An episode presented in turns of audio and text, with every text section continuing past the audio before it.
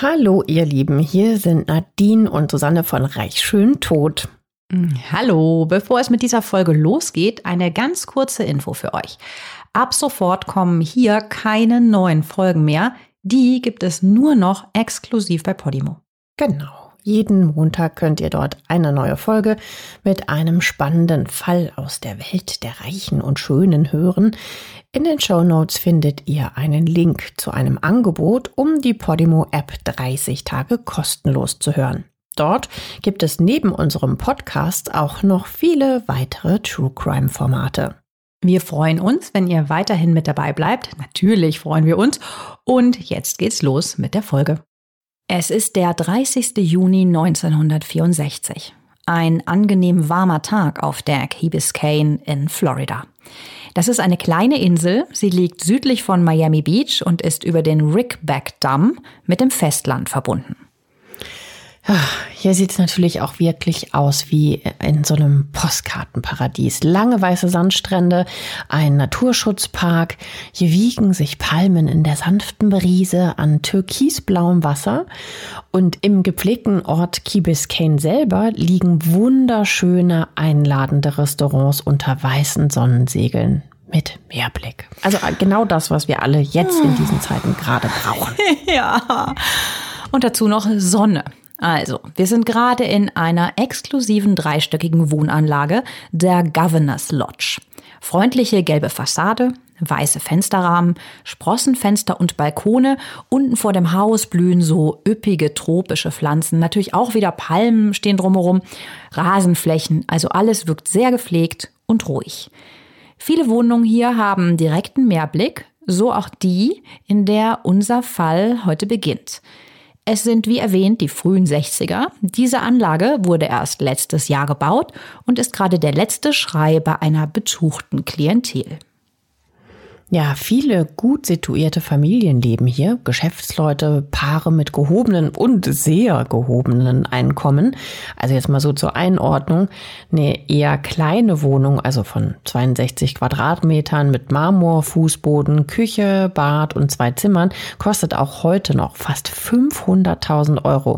Natürlich ohne Mehrblick. Ja, die mit sind teurer. die Wohnung, deren Tür Candice Mossler gerade aufschließen will, ist eine von 33 in der gesamten Anlage. Es ist ungewöhnlich früh, 4.30 Uhr morgens. Das gepflegte blonde Ex-Model steht vor der Tür und nestelt in seiner eleganten Handtasche nach dem Schlüssel. Candice, genannt Candy Mossler, war in der Notaufnahme und kehrt eben zurück. Sie hatte eine schreckliche Migräneattacke, wie sie später der Polizei erzählen wird. Etwas ungewöhnlich ist, sie hat ihre vier adoptierten Kinder, die sind zwischen 11 und 20 Jahren, dabei. Aber auf die kommen wir später nochmal genau zu sprechen.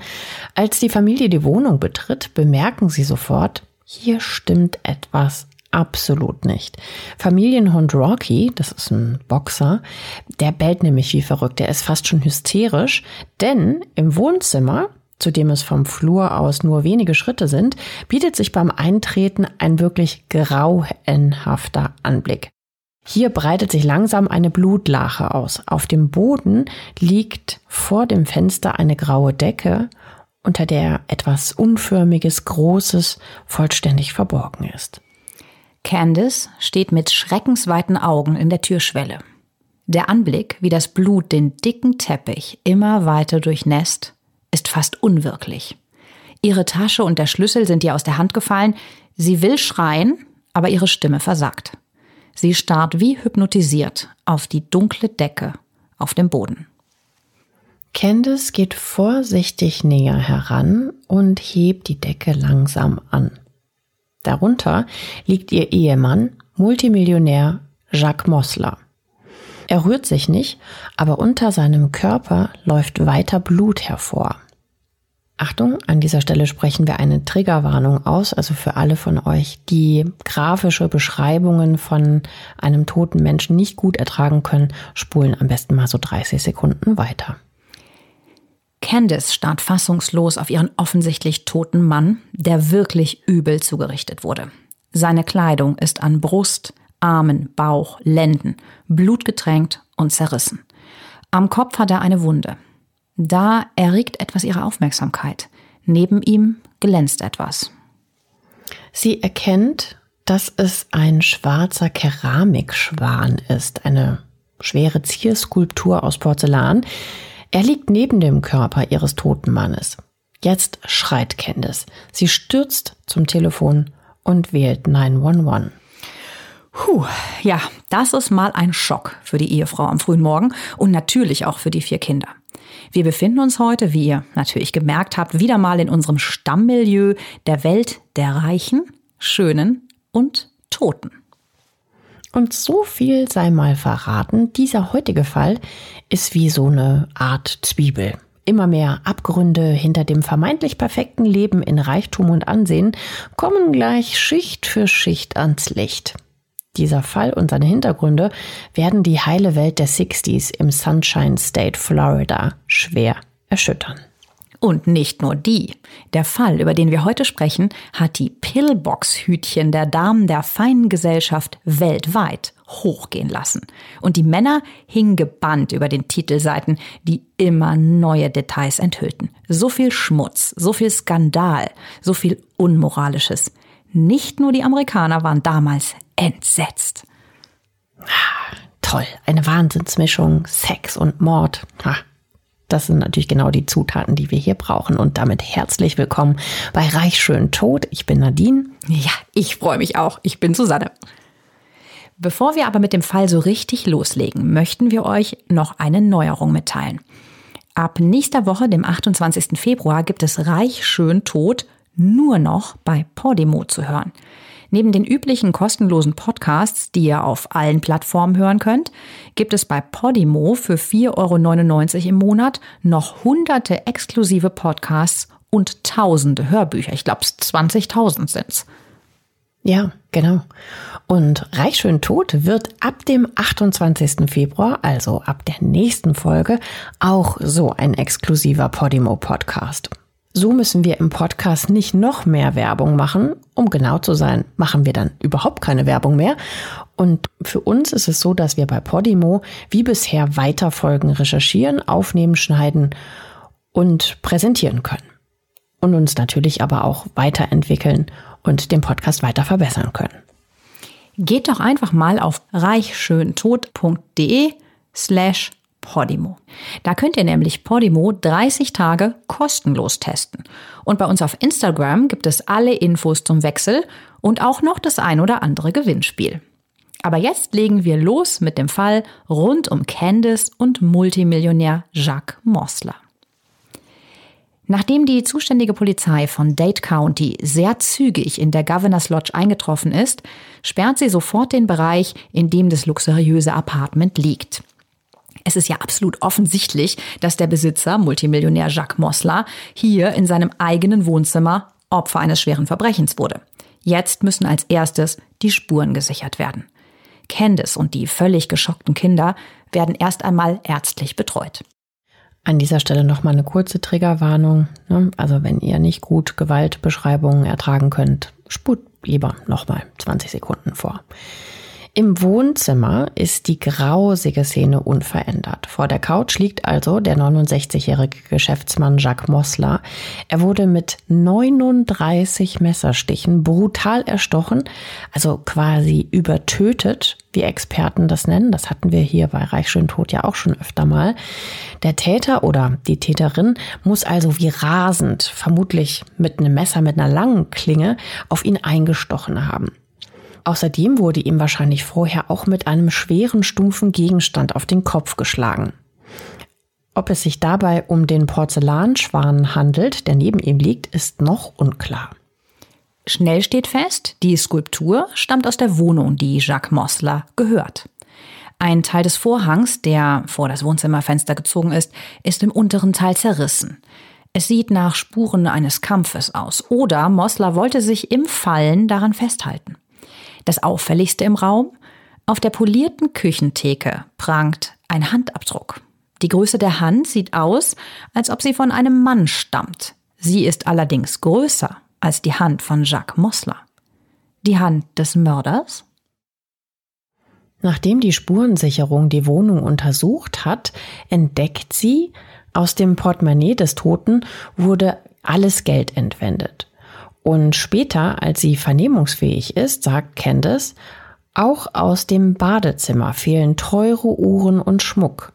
Alles deutet dem ersten Anschein nach auf einen Raubmord hin, bei dem der Multimillionär zum Opfer wurde.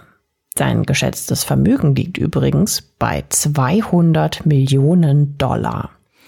Ein weiteres Detail, Familienhund Rocky, der kräftige Boxer, ist mit seiner Leine an den Knauf der Zimmertür gebunden und führt sich wie verrückt auf.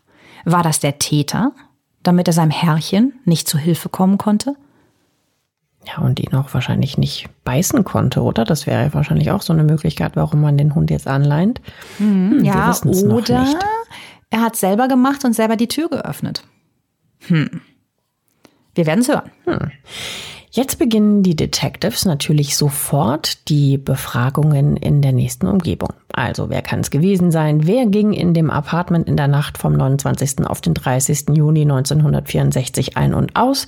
Wann genau ist die Tat geschehen? Und natürlich, was war das mögliche Motiv des Täters?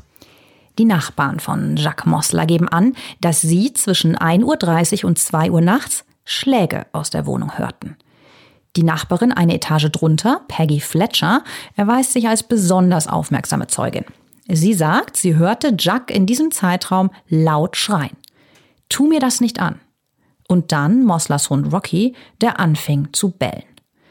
Peggy ging zu ihrer Tür und öffnete sie, um zu sehen, was oben los war. Und darum hörte sie, wie sich die Tür in der oberen Etage, wo der Multimillionär wohnte, schnell öffnete und schloss. Dann liefen Schritte den Flur hinunter. Mhm, auch die anderen Nachbarn bestätigen das. Sie haben die Schritte auch gehört. Außerdem behaupteten sie, dass sie schwer klangen, also so, als ob sie von einem Mann stammen würden. Hm, das würde ja auch zu dem eher großen Handabdruck auf der spiegelglatten Küchentheke passen. Bisher kommen die Ermittler ja ziemlich schnell zu ein paar Ergebnissen. Und tatsächlich, die Polizisten können ihr Glück gar nicht fassen. Ganz in der Nähe wird dann auch noch in der Nacht vom 30.06.1964 ein Mann aufgegriffen, der dadurch auffällt, dass seine Kleidung blutig ist. Naheliegenderweise muss ja auch der Täter Blut abbekommen haben. Also wenn er 39 Mal zusticht und sowohl das Opfer als auch der Tatort quasi blutdurchtränkt sind. Aber so schnell haben sie den Täter dann doch nicht. Es stellt sich heraus, dass der Mann in den blutigen Klamotten, den eine Streife in Key Biscayne aufgreift, selbst Opfer eines Überfalls wurde. Durch einen unglücklichen Zufall hat eine Bande Jugendlicher genau in dieser Nacht einen Unbekannten überfallen, schwer verletzt und versucht, ihn auszurauben. Dabei geht es in dem Zehntausende Einwohnerort normalerweise eher ruhig und beschaulich zu. Schnell wird also klar, dass es zwischen diesen beiden Verbrechen keinen Zusammenhang gibt. Was die Beamten jetzt natürlich auch sehr interessiert, was ist das eigentlich für eine Wohnung, in der Jack Mossler wohnt, wenn er laut Pass eigentlich ein Multimillionär aus Houston, das ist ja in Texas, ist? Ja, das kann Ihnen die mittlerweile dank Beruhigungsmitteln zwar immer noch geschockte, aber ansprechbare Witwe Candice erklären. Ihr Mann hatte Beteiligungen an mehreren Banken, drei davon in Miami. Wenn er regelmäßig geschäftlich hier zu tun hatte, wollte er nicht im Hotel wohnen, sondern hatte sich deswegen dann in der eleganten Governors Lodge auf der Insel Key Biscayne eine exklusive Zweitwohnung mit Meerblick zugelegt. In dieser Wohnung hatte Candice ihn in den letzten Juniwochen des Jahres 1964 mit den vier Kindern für ein paar Tage besucht. Die Kinder spielten am Strand, alles schien harmonisch an diesem Dienstag, dem 29.06. Aber schon den ganzen Tag über quälten Candice heftige Migräneattacken. Nachts wurde es dann so schlimm, dass sie auf der Suche nach einer geeigneten Klinik mit Notaufnahme herumfuhr. Sie nimmt die vier Kinder mit. Mm, dazu muss man wissen, dass Candice häufiger mal mit ihnen abends oder auch nachts Ausfahrten in ihrem Pontiac Cabrio machte, auch einfach nur so. Also die Kinder sagen später, sie war halt so, sie war eine richtige Nachteule. Candice sagt, sie sei um 1 Uhr nachts losgefahren. Danach hatte sie noch ein Schnellrestaurant besucht, damit die Kids etwas essen konnten. Und erst danach, also so um 4.30 Uhr, sei sie zu der Wohnung ihres Mannes zurückgefahren und hatte ihn dort tot aufgefunden. Die Klinik bestätigt, dass Mrs. Mossler zur angegebenen Zeit dort war. Die Zeitangabe ihrer Abwesenheit stimmt auch mit den Angaben der Nachbarn überein, die sie gehört haben. Die Ermittler vermuten, der Mord wurde kurz nachdem sie weg war, zwischen 1.30 Uhr und 2 Uhr nachts begangen. Aber wer könnte ein Interesse am Tod des Mannes haben, der, wie gesagt, geschätzte 200 Millionen besaß und als einflussreich und zum Teil auch gefürchtet in der Finanzwelt galt? War er ein zufälliges Opfer, weil der Täter um seinen Reichtum wusste? Oder gab es vielleicht ein persönliches Motiv? Hat der Täter vielleicht beobachtet, wie Candice und die Kinder Martha, Daniel, Christopher und Edward das Haus verließ und wusste, dass Jack Mossler in dieser Nacht alleine war? Hm. Dann werfen wir doch mit den Ermittelnden mal einen näheren Blick auf das schillernde Paar, das im Mittelpunkt dieses Falles steht. Candice und Jacques, das Mordopfer und seine Ehefrau. Sie sind ein bekannter Fixpunkt der Society von Houston, Texas, hoch angesehen und bewundert. Er ist ein Finanzier und Investor. Sie, seine schöne Vorzeigefrau, kann man so sagen, wie das in den 60s ja ganz gerne mal üblich war in bestimmten Kreisen. Sie ist so die perfekte Gastgeberin, gerne im Cocktailkleid mit Pumps, hübsch frisiert und immer adrett.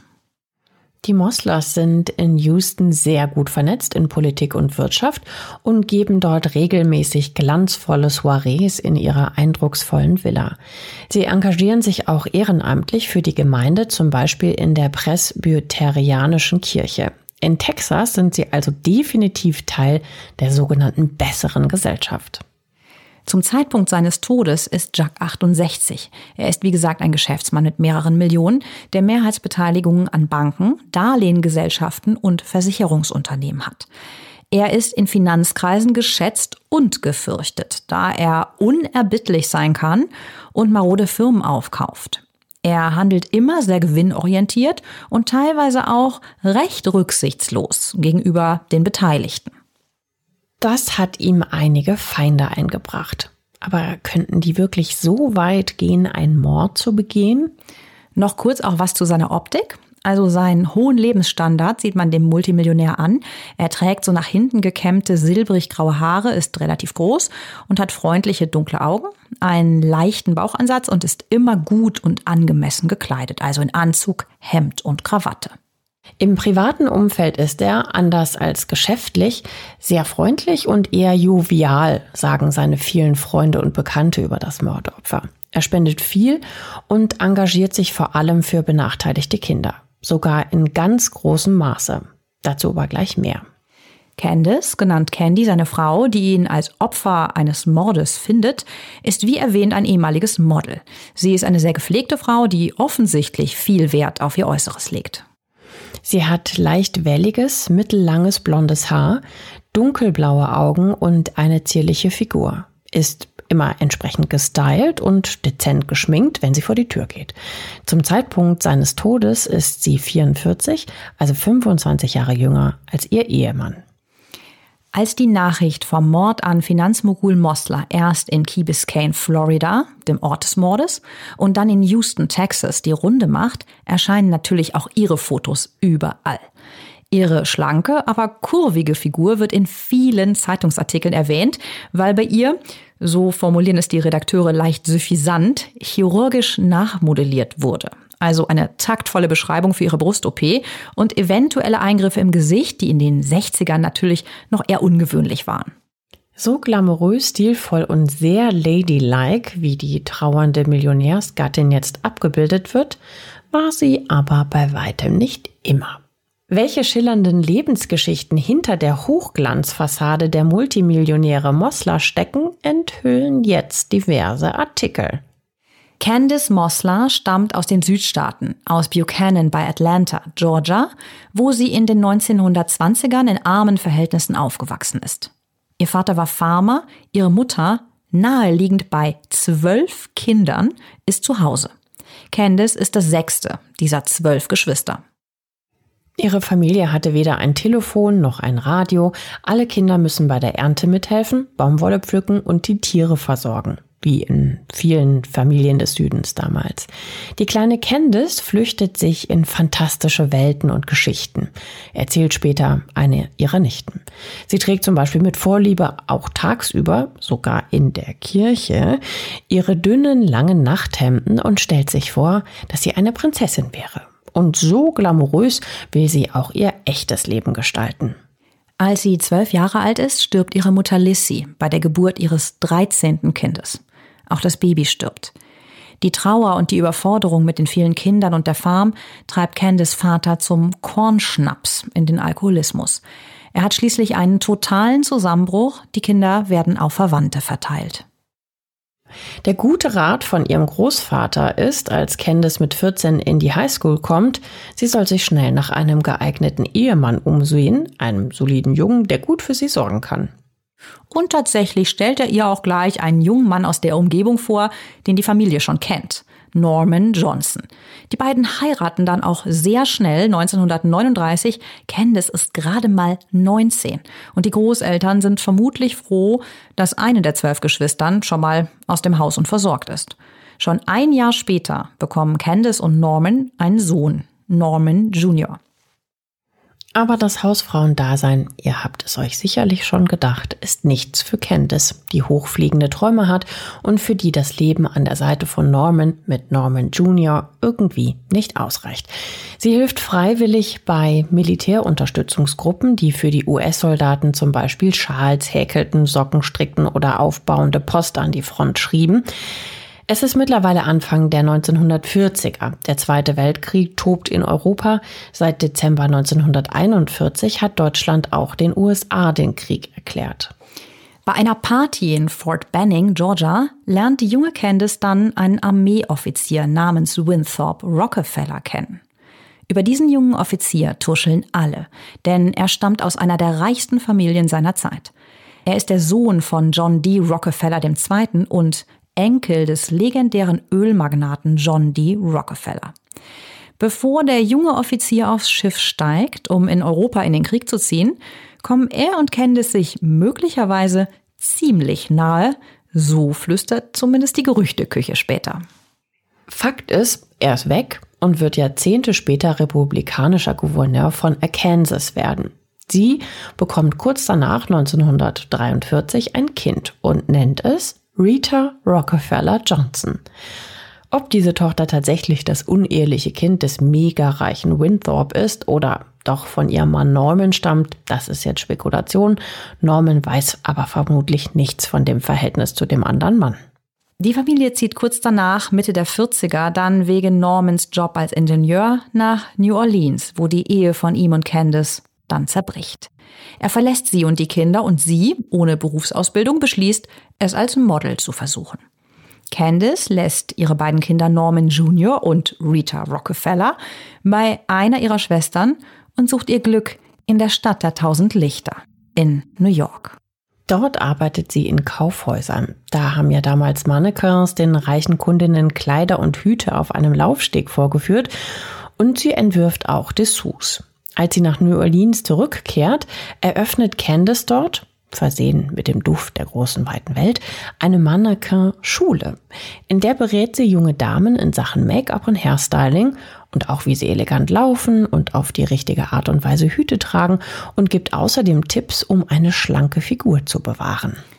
Neben dieser Agentur gibt es aber noch ein anderes Gerücht, wie sie ihren Lebensunterhalt bestreitet. Und das fand ich sehr spannend und ziemlich einfallsreich. Es heißt, sie arbeitet gelegentlich als Escort Girl. Das ist natürlich höchst skandalös in den 40ern und sie soll sogar eine ganze Truppe von Mädchen vermittelt haben. Und zwar mit einem recht raffinierten Plan, denn offiziell ist das natürlich verboten. Ja, sie macht das nämlich relativ gewieft. Sie bietet nämlich Tanzkurse für junge Soldaten in ihrem Haus an. Die Jungs kommen da gerade aus dem Zweiten Weltkrieg zurück und melden sich gerne an. Sie wollen natürlich ein bisschen Spaß, ein bisschen vergessen, hübsche Mädchen. Eine Weile tanzen sie dann so alibimäßig dann auch ganz brav in Candice Salon mit äh, der jeweiligen Tanzpartnerin, die sie ihnen zuteilt. Aber dann äh, löst sich das Ganze so ein bisschen auf. Dann verziehen sich die Pärchen in angrenzende Schlafzimmer. Naja, und dann geht's halt eben nicht mehr ums Tanzen. Dafür lässt Candice die GIs natürlich gut bezahlen, also ein verkapptes Bordell, wenn man den Gerüchten glauben darf. In dieser Zeit, 1947, lernt Candice auch ihren späteren Mann Jacques kennen. Sie engagiert sich für die Oper von New Orleans, um Spenden zu sammeln. Möglicherweise macht Candice das, um Zutritt zu elitären Kreisen zu bekommen. Sie trifft so nämlich prominente Geschäftsleute, darunter eben auch einen Banker aus New Orleans, Mr. Mosler. Mhm. Ja, der ist Sohn rumänischer Auswanderer und ein wirklicher Selfmade-Millionär. Er hat mit Gebrauchtwagen, zum Teil auch gestohlenen, sein Vermögen gemacht. Nach dem Ersten Weltkrieg, in den er als Soldat zog, eröffnet er ein kleines Kreditunternehmen, das sich auf Kunden spezialisiert, die, sagen wir mal, keine hohen Sicherheiten bieten können, also Risikokunden sind. Jack macht daraus sein eigenes Geschäftsmodell. Er nimmt von ihnen einfach alles in Zahlung. Möbel, Autos, elektronische Geräte, allerdings zu recht hohen Zinsen. Er verkauft auch Haushypotheken, treibt konsequent seine Schulden ein und investiert seine Gewinne dann zum größten Teil in Banken und Versicherungen. Als er Candice über ihre Spendenaktion für die Oper kennenlernt, ist er bereits ein gemachter Mann. Sie ist zu diesem Zeitpunkt 27, er 52. 25 Jahre liegen ja, wie gesagt, zwischen ihnen. Beide sind einmal geschieden. Jacques Mosler hat vor einigen Jahren seine Frau und seine vier Töchter verlassen. Er erklärt Candice bei ihrem ersten Zusammentreffen relativ schlecht gelaunt, dass er nur 25 Dollar als Spende geben würde, weil die Oper ihn schlicht und einfach langweile. Das ist jetzt natürlich schon sehr knausrig für so einen Multimillionär, ne? Candice selber findet er aber wohl alles andere als langweilig, denn schon zweieinhalb Jahre später, 1949, heiraten die beiden in Fort Lauderdale. Freunde beschreiben, dass es die ganz große Liebe war. Jack ist von Anfang an verrückt nach der hübschen, meistens fröhlichen Candice und überhäuft sie mit teuren Geschenken. Ihr Charme wird so beschrieben, dass sie immer mit einer relativ hohen, sanften Stimme sprach, sehr viel lächelte, immer perfekt frisiert und gepflegt war. Also sie hatte so ein bisschen was Mädchenhaftes an sich, so der Typ zarte Frau, der bei manchen Männern ja so einen Beschützerinstinkt weckt. Man kann also sagen, hier haben sich zwei gefunden, die eher aus einfachen Verhältnissen stammen und beide ihr Glück selber in die Hand genommen haben. Dabei waren ihnen Konventionen nicht immer wichtig. Umso wichtiger scheint es ihnen jetzt zu sein, als Ehepaar zu den oberen 10.000 zu gehören und von honorigen Mitbürgern akzeptiert zu werden. Die Moslers bauen sich jetzt ein Leben auf, das nach außen hin perfekt erscheint. Sie ziehen weg aus New Orleans. Als Lebensmittelpunkt wählen sie Houston, wo sie eine wunderschöne große Villa hochziehen. Dazu muss man sagen, Houston ist Anfang der 50er in den USA der Ort, wo die Dollars nur so aus dem Boden sprudeln und das sprichwörtlich, das liegt nämlich hier ganz klar am Öl. Hier werden an jeder Ecke Öldeals gemacht. Der legendäre Unternehmer Jim Silver Dollar schmeißt sogar Dollarmünzen aus seinem Bürofenster, um total dekadent zu demonstrieren, wie unfassbar reich er ist. Das mondänste Hotel am Platz in Houston, das Shamrock, fliegt zu seiner Eröffnung die Schauspieler Kirk Douglas, Lena Turner und Errol Flynn ein, also damals absolute Hollywood-Legenden. Hier in diesen Räumlichkeiten speisen auch die Moslers gerne. Glamour zieht sie definitiv an. Ja, vor allem Candice geht in dieser Rolle total auf. Sie ist so das Sweetheart der örtlichen Presse und organisiert weiterhin medienwirksame Spendenaktionen, zum Beispiel für örtliche Krankenhäuser oder für die Oper, diesmal allerdings die von Houston. Sie weiß auch, sich in der Presse ins rechte Licht zu setzen. Ein Beispiel. Als Jack sie 1957 von einem Business-Trip nach Chicago anruft und sie fragt, ob sie nicht vier Kinder adoptieren wollen, stimmt sie sofort zu. Der Hintergrund ist, er hatte vor Ort in einem Artikel von einem schrecklichen Mord gelesen, bei dem ein Vater die Mutter erschoss, das jüngste Baby erstach und die vier Geschwister so zu Halbwaisen macht, bevor er selber ins Gefängnis wanderte. Also eine wirklich ganz furchtbare Tat. Diese vier Kinder, damals alle unter sechs Jahre alt, nehmen die Moslers tatsächlich kurz entschlossen bei sich auf. Beide haben ja jeweils schon Kinder. Candice zwei, die sind mittlerweile Teenager. Jacques hat vier Töchter, die sind nach der Scheidung bei der Mutter geblieben. Sehr medienwirksam informiert Candice sofort die Presse über diese gute Tat, sodass es sogar Fotos von der Ankunft der heilen Familie in Houston gibt, direkt von der Gangway des Fliegers. Die Kinder sind da alle so ganz brav in Hemd und kurzer Hose und sie ist die Heldin der Stunde. Also wir haben euch das mal in den Show Notes verlinkt. Also, von außen betrachtet scheinen die Moslers alles zu haben. Geld, eine mittlerweile wirklich große Familie und sie leben in einer prächtigen dreistöckigen Villa mit 28 Zimmern im exklusivsten Stadtteil von Houston in River Oaks. Dort haben sie einen eigenen Tennisplatz und einen beheizten Swimmingpool. Um sie herum wuselt eine Armada dienstbarer Geister, von Hausmädchen über Köche, Butler, Gärtner und Chauffeure. Candice gibt regelmäßig Partys, bei denen sie den großen Auftritt genießt, in High Heels die breite Wendeltreppe herunterschreitet und die Wichtigen der Stadt um sich herum versammelt. Jack ist dabei häufig gar nicht dabei, aber sie spricht viel von ihm und ihren Kindern. Man kann alles haben, aber ohne Kinder ist es doch alles sinnlos, sagt sie manchmal. Also ganz das perfekte Bild der Hausfrau und Mutter der 50er, 60er Jahre und dabei eine tolle Partygastgeberin.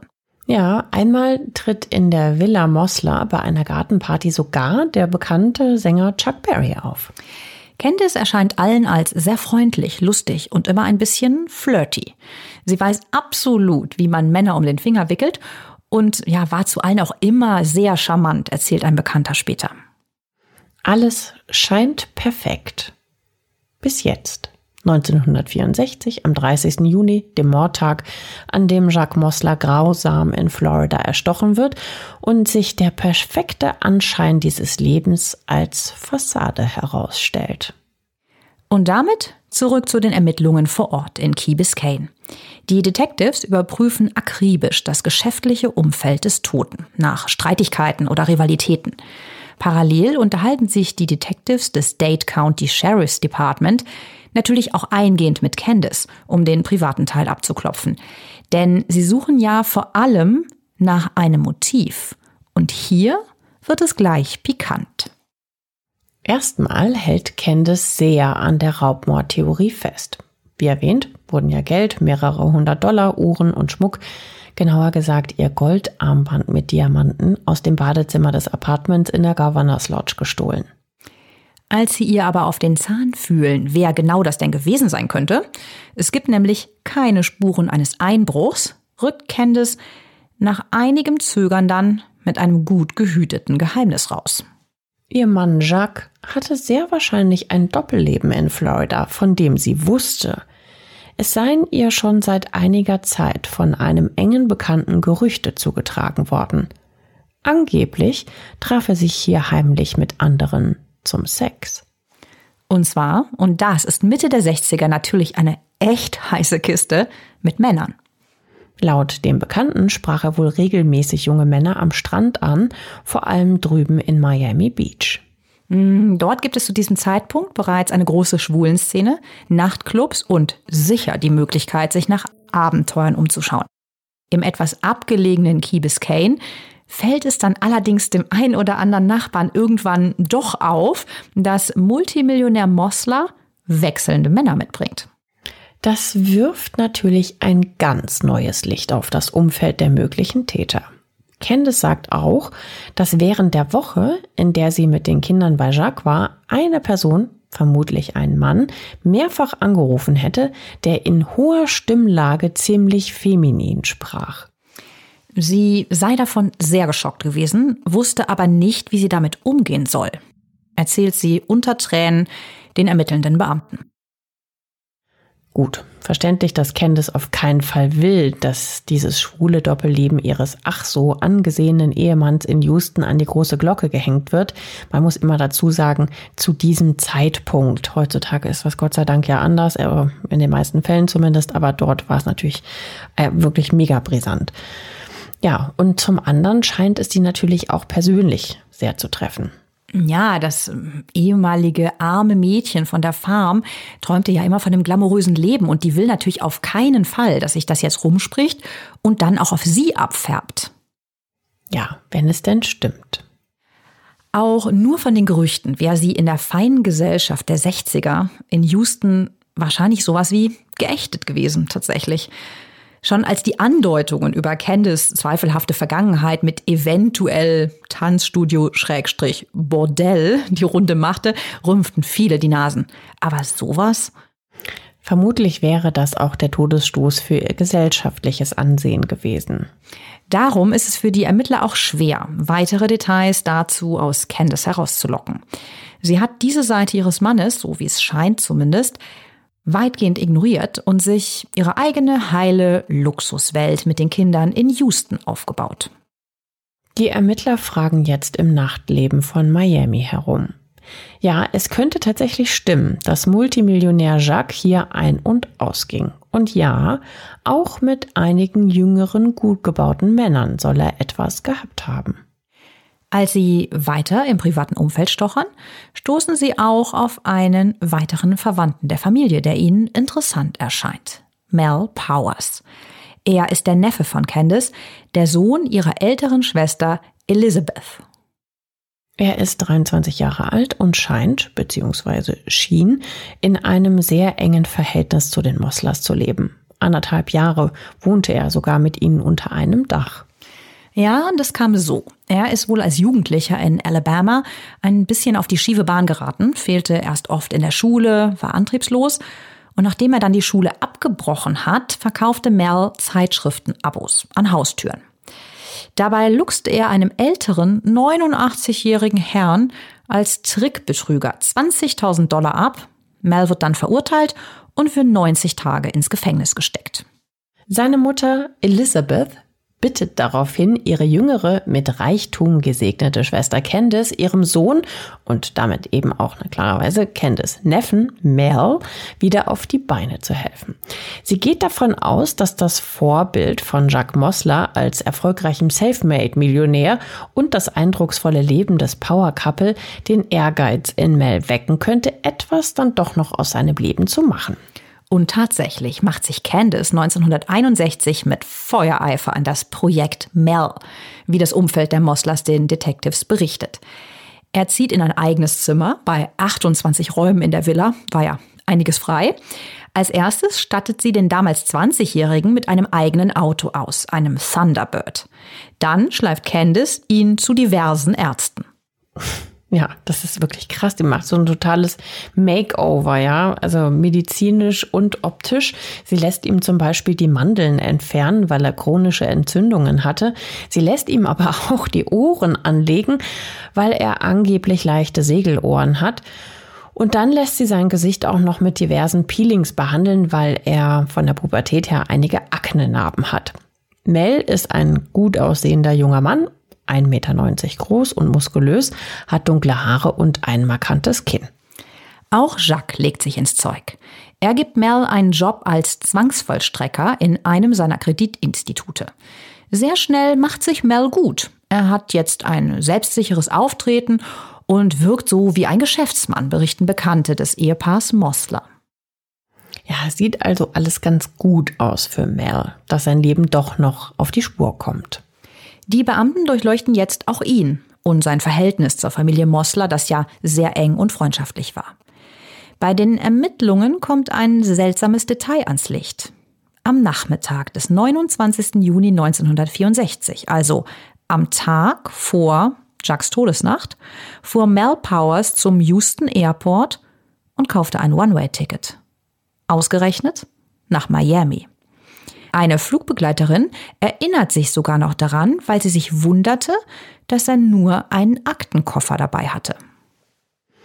Das kommt auch den Beamten komisch vor und sie zeichnen jetzt Mels Weg in Miami nach.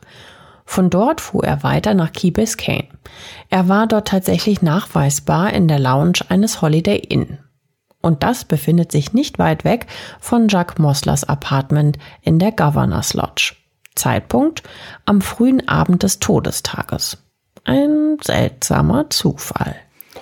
Die Detectives befragen den Barmann und der sagt aus, dass der junge Mann mehrfach an diesem Abend zur Bar kam.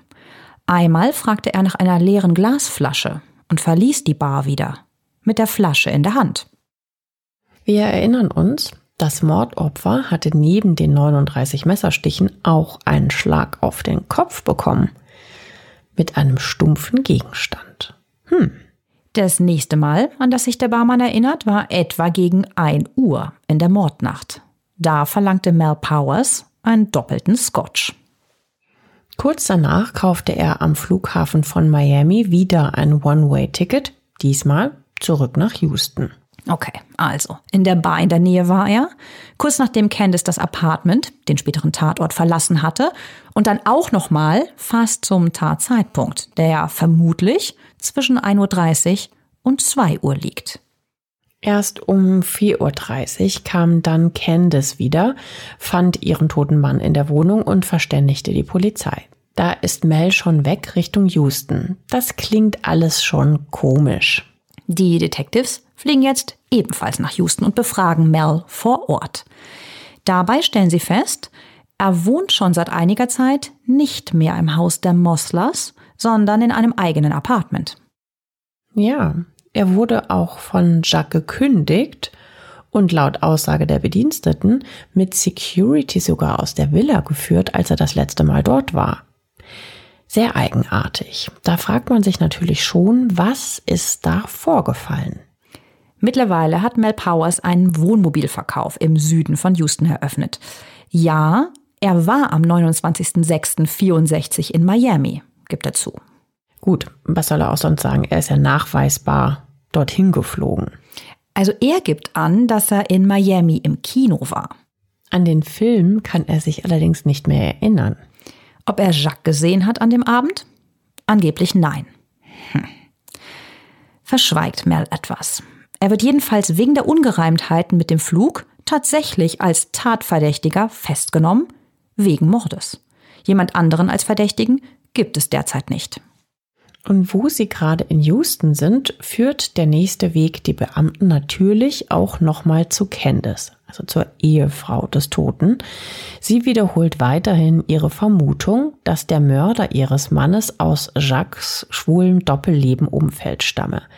Später gibt sie auch dem Miami Herald ein Interview und verrät noch mehr Details, wie Jacques habe seit einiger Zeit pinkfarbene Liebesbriefe von einem Mann bekommen. Das war natürlich, wie schon erwähnt, ein Skandal in den 60ern. Jacques versucht wohl es immer penibel geheim zu halten. Nichts wäre ja schlimmer, als wenn das rauskommen würde. Candice sagt, ihr Mann sei in den letzten Monaten vor seinem Tod unruhig gewesen. Und noch ein Kracher, der Absender der Briefe hätte den Multimillionär um 75.000 Dollar zu erpressen versucht. Okay, also das sind wirklich brisante News.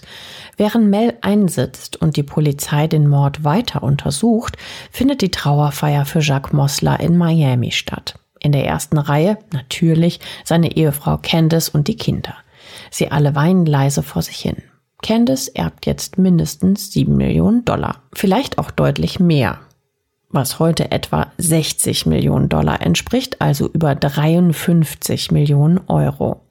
Jacques Moslers Leichnam wird nach der Trauerfeier nach Washington, D.C. überführt und dort beigesetzt. Parallel stöbern die Ermittler weiter an der heißen Spur Mel Powers und sammeln Beweise.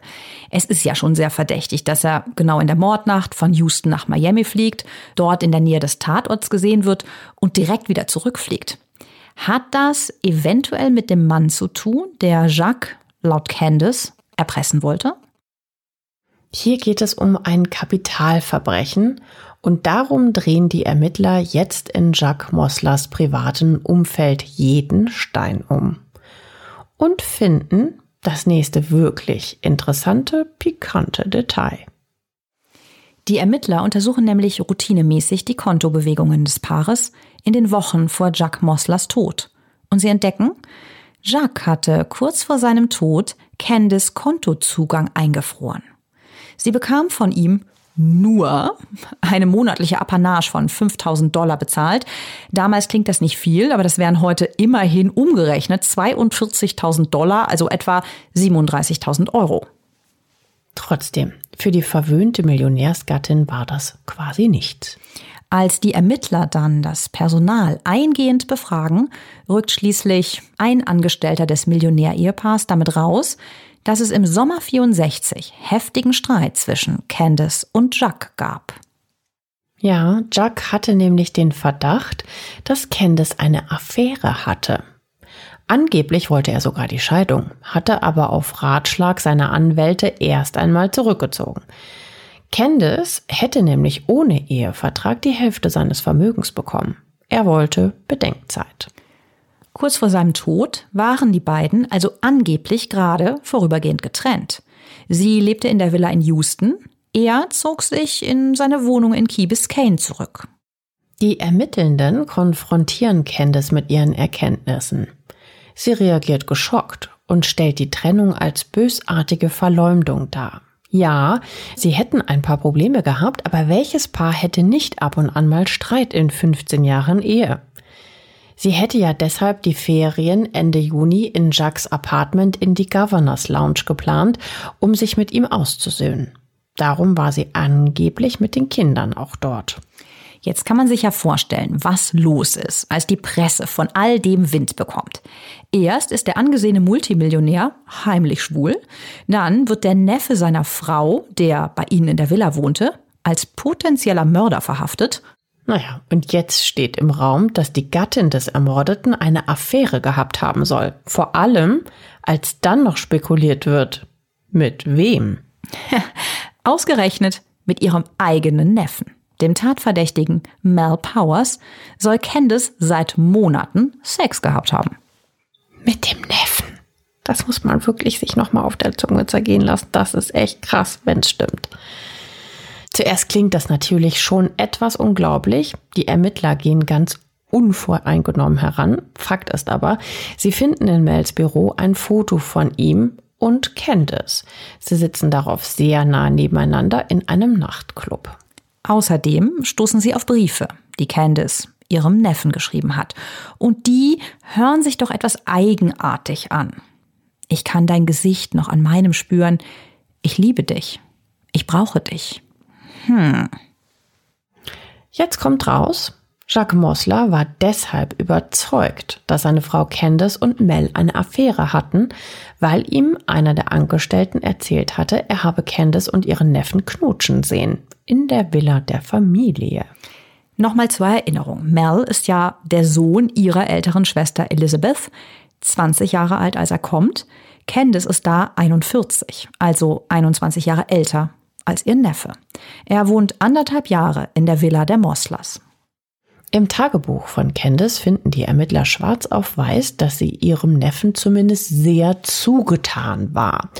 Und diese Einträge hatte wohl auch Jacques entdeckt. Er hatte nach den Erzählungen des Dienstboten auch im Tagebuch seiner Frau gestöbert. Ihr könnt euch vorstellen, jetzt ist der Fall der Skandal des Jahrhunderts. Denn wenn Candice wirklich etwas mit Mel hatte und er der Hauptverdächtige im Mordfall ihres Mannes ist, inwieweit hängt sie selbst dann mit drin? Sie ist jetzt, 1964, wirklich auf allen Titelseiten. Aber dann doch etwas anders, als sie sich das damals als Kind wohl gewünscht hat. Als die Beamten weiter in den Habseligkeiten des Millionärs suchen, werden sie auch da nochmal fündig und es wird explosiv. Auch Jacques Mosler hat Tagebuch geführt. Auch er hat seine Gedanken über die Affäre, die er zwischen den beiden vermutete, aufgeschrieben. Und noch viel mehr. Bei ihm steht der möglicherweise folgenschwere Satz, wenn Mel und Candice mich nicht zuerst töten, werde ich sie töten. Puh, jetzt geht's richtig zur Sache. Er vermutete neben der Affäre also auch noch ein Mordkomplott gegen sich. Dann sagt auch noch ein Hausangestellter, es gab einen heftigen Streit, in dem Jacques Mel mit der Affäre konfrontierte und aus der Villa schmiss. Da soll Mel gesagt haben, eines Tages werde ich als Besitzer von Jacques Villa zurückkehren. Als Candace in den Zeitungen diese ganzen Anschuldigungen gegen sich und Mel liest, bricht sie völlig zusammen. Die schmutzigen Details, ob wahr oder unwahr, ihrer angeblichen inzestuösen Affäre werden jetzt natürlich munter von allen Seiten ausgeschmückt. Da steht Inzest, Sex, Ehebruch, Geldgier, Perversionen und Mord. Sie beteuert immer wieder, dass sie Jacques ehrlich und aufrichtig geliebt hat, dass es ihr auch nie um sein Geld gegangen sei. Sie hat einen Nervenzusammenbruch und lässt sich in die Nervenheilanstalt St. Luke's Hospital einliefern. Tatsächlich gibt sie von dort aus im Bett liegend in einem pinken Nachthemd einigen Reportern ein Interview.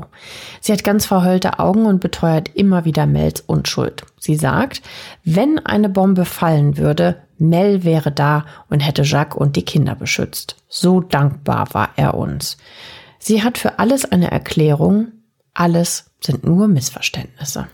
Die Kuschelfotos aus dem Nachtclub, da wären doch noch andere Freunde mit dabei gewesen. Das I love you in ihrem Brief, so würde sie immer mit engen Freunden der Familie sprechen. Alle wüssten, dass sie einfach so herzlich sei.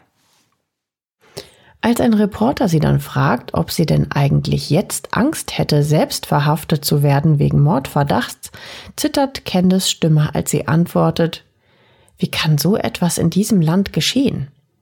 Also manche Menschen würden wohl sogar Diskussionen über Jesus Christus anzetteln.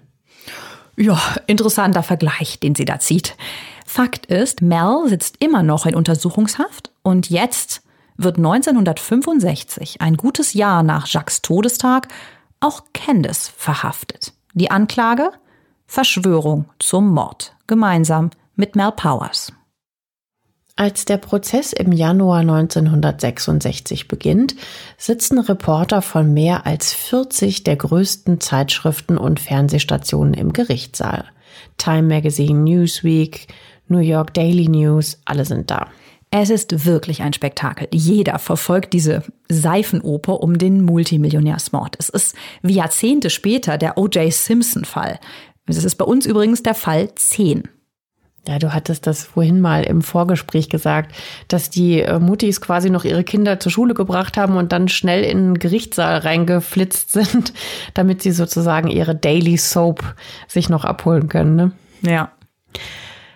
Und Candice ist auch vorbereitet. Sie tritt auf vor Gericht, als wäre sie auf dem roten Teppich. Also im weißen Trenchcoat, einem weißen Seidenkleid in weißen Pumps, also die Unschuld in Person. Sie lächelt in den überfüllten Saal und wirft sogar Küsschen. Ihr Mitangeklagter und Neffe Mel sitzt am anderen Ende der Angeklagtenbank. Die beiden würdigen sich kaum eines Blickes. Jetzt packt die Staatsanwaltschaft und natürlich auch die Verteidigung der beiden ihre Geschütze aus. Candice hat für sich und Mel die besten Anwälte der Stadt verpflichtet. Und das übrigens sofort, als Mel verhaftet wurde. Da schickt sie ihm nämlich juristischen Beistand. Später kommt raus, da sie zu diesem Zeitpunkt noch nicht an ihr Geld kam, weil ihre Konten ja durch Jacques eingefroren war, zahlte sie die Anwälte in der ersten Runde mit Pelzen und Diamanten, die Jacques ihr vor und während der Ehe geschenkt hatte. Jetzt geht's jedenfalls zur Sache. Als erstes versuchen die Verteidiger, Jacques schlechten Ruf in der Finanzwelt hervorzuheben. Sie betonen, wie verhasst er war dass er Hunderte durch seine hohen Kreditforderungen ins Unglück gestürzt hätte und dass es deshalb sehr viele potenzielle Mörder geben könnte, die ein Hühnchen mit dem Mordopfer zu rupfen hatten. Dann bereiten sie in allen Details vor dem schockierten Saal aus, welche Laster Jacques hatte, welchen ungezügelten sexuellen Appetit auf vor allem junge Männer im Highschool-Alter er hatte. Und ich meine, wir müssen immer wieder betonen, es sind die 60er. Candice blinzelt bei diesen Worten ihre Tränen weg und greift nach einem goldenen Kettchen um ihren Hals. Ganz das Bild der hintergangenen, gedemütigten Ehefrau. Das Fazit der Verteidigung, so viele hätten einen Grund gehabt, den gerissenen und verdorbenen Jacques Mossler zu töten. Wieso sollten es da ausgerechnet seine eigene Frau Candace und Mel getan haben? Aber auch das vermeintlich skandalöse Verhältnis von Neffe und Tante spielt eine große Rolle. Die Staatsanwaltschaft bietet einige Zeugen auf, die aussagen, die beiden gesehen zu haben. Sie hätten sich in Mel's Thunderbird in den Armen gelegen und geküsst. Candice wäre auch bei seinem Wohnmobilpark gewesen und hätte ihn sehr herzlich und mit eindeutig sexuellem Touch begrüßt. Danach seien sie in einem Wohnmobil verschwunden und das Bett drinnen war zerwühlt, erzählt einer der Angestellten von Mel. Außerdem, und das wiegt wohl recht schwer, hätte Mel damit angegeben, dass er alles von Candace bekommen könnte, wenn er sie oral befriedige. Oha, bei dieser Aussage wird es im Gerichtssaal totenstill. Alle Köpfe drehen sich zu Mel und Candace. Sie sitzt da wie versteinert, er leicht grinsend. Und das ist der Moment, wo der Richter beschließt, Zutritt haben zu diesem Prozess wegen der Unsittlichkeit der Anschuldigung und der verhandelten Obszönitäten ab sofort nur noch Personen ab 21 Jahre. Ja, das ist irgendwie schon fast lustig, ne? Also wenn es jetzt nicht um sowas Ernstes wie Mord gehen würde. Aber bleiben wir jetzt mal bei den Fakten und konkreten Beweisen. Die Tatwaffe, ein vermutlich langstieliges Messer, wird nie gefunden. Die Glasflasche, die Mel laut dem Barmann aus der Bar mitnahm, wird nicht gefunden und steht als Tatwaffe ja auch nicht fest. Der Handabdruck auf dem Küchentresen des Apartments, ja, der stammt tatsächlich von Mel. Aber niemand kann sagen, wann genau er dort hinterlassen wurde. Da Mel sehr eng mit der Familie war, könnte es auch genauso gut zu einem früheren Zeitpunkt gewesen sein, als er Jacques mal in Florida besucht hatte. Die Staatsanwaltschaft bietet einige spannende Zeugen auf, die das gemeinsame Mordkomplott des Pärchens belegen sollen, das angeblich seit Monaten an einem Plan feilt und einen Auftragskiller suchte.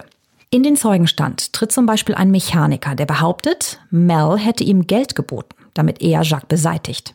Er sollte ihn in Houston ermorden, die Leiche über die Grenze nach Mexiko bringen und dort in einen Vulkan werfen, behauptete er.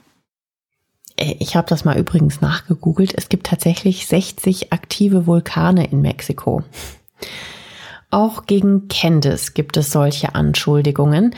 Sie habe einen Kleinkriminellen anheuern wollen, der für 25.000 Dollar Dynamit unter dem Auto ihres Ehemanns deponieren sollte. Die Anklage stellt es so dar, dass bei der Tat sie das Mastermind und Mel der willige Gehilfe war, den sie sexuell abhängig machte. Aber alle Zeugen der Anklage werden von dem besten Verteidigungsteam, das Candice auftreiben konnte, auseinandergenommen. Entweder zu unglaubwürdig, da kriminell, drogensüchtig oder an Geld interessiert. Die heftigste Abwehrstrategie ist wohl, dass die vier Töchter von Jacques aus seiner ersten Ehe aus Habgier eine Intrige gegen Candice geplant hätten. Die Verteidigung von Candice behauptet, die vier Schwestern wollten Candice als Mörderin hinter Gitter bringen und so alleine an das Millionenerbe kommen. Dazu hätten sie einige Zeugen für Falschaussagen bestochen. Wie auch immer, nach drei Monaten Verhandlungen im März 1961 zieht sich die Jury dann zur Beratung zurück. Mit kalkweißem Gesicht erwartet Candice das Urteil. Mel starrt vor sich auf den Boden.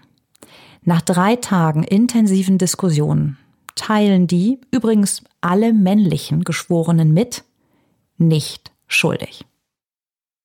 Candice scheint unglaublich erleichtert, bricht in Tränen aus und küsst allen Ernstes alle zwölf Juroren einzeln. Sie bedankt sich auch im Namen ihrer Kinder. Wieder wird sie jetzt natürlich von der Presse bestürmt. Für die einen ist sie eine unschuldige Heldin, die so viel Gutes im Leben getan hat und jetzt verdient freikommt. Für die anderen ist es ein krasses Fehlurteil gegen eine mörderische, habgierige Ehefrau und ihren Komplizen. Nach dem Prozess bleibt die Öffentlichkeit erstmal sehr interessiert an ihr. Sie bleibt in Houston und lässt eine meterhohe Mauer um ihr Grundstück ziehen. Hier kommen nämlich busseweise Leute vorbei, um einen Blick auf die skandalumwitterte Candice zu erhaschen. Die feine Gesellschaft schließt sie tatsächlich aus. Eine Dame sagt, trotz des Freispruchs, ich weiß nicht, was schlimmer ist, dass sie ihren Mann umgebracht hat oder dass sie Sex mit ihrem Neffen hatte. Finanziell hat Candace ausgesorgt. Sie führt die Geschäfte ihres verstorbenen Mannes weiter und übernimmt den Vorsitz in seinen Banken. Eine Zeit lang sieht man sie noch mit Mel. Es wird natürlich weiterhin gemunkelt, dass die beiden was miteinander haben, aber dann trennen sich ihre Wege. Mel wird Grundstückinvestor. Er wird zur lokalen Bekanntheit, der gerne komplett aufgedresst, in handgenähten Cowboystiefeln aus Straußenleder und mit weit geöffnetem Hemd durch die Bars von Houston streift. Er ist mittlerweile auch recht vermögend und baut sich einen Ruf als unwiderstehlicher Frauenschwarm auf. Er lebt in einem luxuriösen Penthouse mit Spiegeldecke im Schlafzimmer, einem Pool auf dem Dach und einem Hubschrauber. Außerdem besitzt er eine riesige Yacht. In den 80er Jahren verliert er dann allerdings alles während der Ölkrise und muss Insolvenz anmelden. Candice heiratet 1971 noch einmal den Nachtclubbesitzer und Selfmade-Millionär Barnett Garrison. Er ist 32, sie 51. Der wird allerdings ein Jahr später, im August 1972, mit dem Gesicht nach unten in einer Blutlache im steinernen Hof der Mosler Villa gefunden. Neben ihm eine 9 mm Automatikpistole. Was genau passiert ist, er scheint vom Dach gefallen zu sein, wird nie ganz aufgeklärt. Es gibt das wilde Gerücht, dass die beiden eine heftige Auseinandersetzung hatten, weil er Candice betrogen haben soll. Daraufhin ließ sie ihm von zwei bezahlten Schlägern einen massiven Denkzettel verpassen, erst verprügeln, dann vom Dach werfen, aber das wurde nie bewiesen. Ihr dritter Ehemann Barnett Garrison liegt seit dem Sturz im Koma, er verliert sein Gedächtnis und verbringt die nächsten 25 Jahre im Pflegeheim, bevor er 2009 stirbt. Im März 1974, drei Jahre nach der Hochzeit, lässt Candice sich scheiden. Zwei Jahre später stirbt sie mit 56. Sie fliegt von Houston nach Miami, um dort an einer Vorstandskonferenz einer der Banken teilzunehmen, an der sie beteiligt war. Sie hat wieder eine heftige Migräneattacke, zieht sich in ihr Hotel zurück und lässt einen Arzt kommen, der ihr schwere Schmerzmittel verabreicht. Am nächsten Tag wird sie tot in ihrem Bett gefunden. Todesursache vermutlich eine versehentliche Überdosis Barbiturate, denn sie hatte wohl zusätzlich noch ein Schlafmittel eingenommen. An diesem Medikamentenmix stirbt sie. Ihr Vermögen wird unter ihren und Jacques Kindern aufgeteilt. Nach ihrem Willen wird sie auf demselben Friedhof beerdigt, auf dem Jacques Mosler liegt. Denn, so steht es in ihrem Testament, sie will für alle Ewigkeit neben dem Mann verbringen, den sie liebte. Hm. Hm, sein Mordfall wurde ja übrigens nie aufgeklärt. Hm. Tja, also was sagt ihr denn zu diesem skandalösen Fall der 60er? Ja, lasst uns das gerne wissen. Schreibt uns gerne bei Instagram, bewertet uns auch gerne und denkt dran, macht euch schon mal einen Account bei Podimo und folgt uns dort. Ab nächster Woche gibt es uns nämlich nur noch dort. Ja, wir freuen uns, wenn ihr natürlich weiterhin mit uns in Kontakt bleibt und uns auch nach wie vor gerne so viele tolle Themen schickt. Wir greifen die auch immer wieder gerne auf. Also ja, wir hören uns ab nächster Woche bei Podimo. Habt eine schöne Zeit. Wir freuen uns auf euch. Macht's gut. Bis dann. Ciao.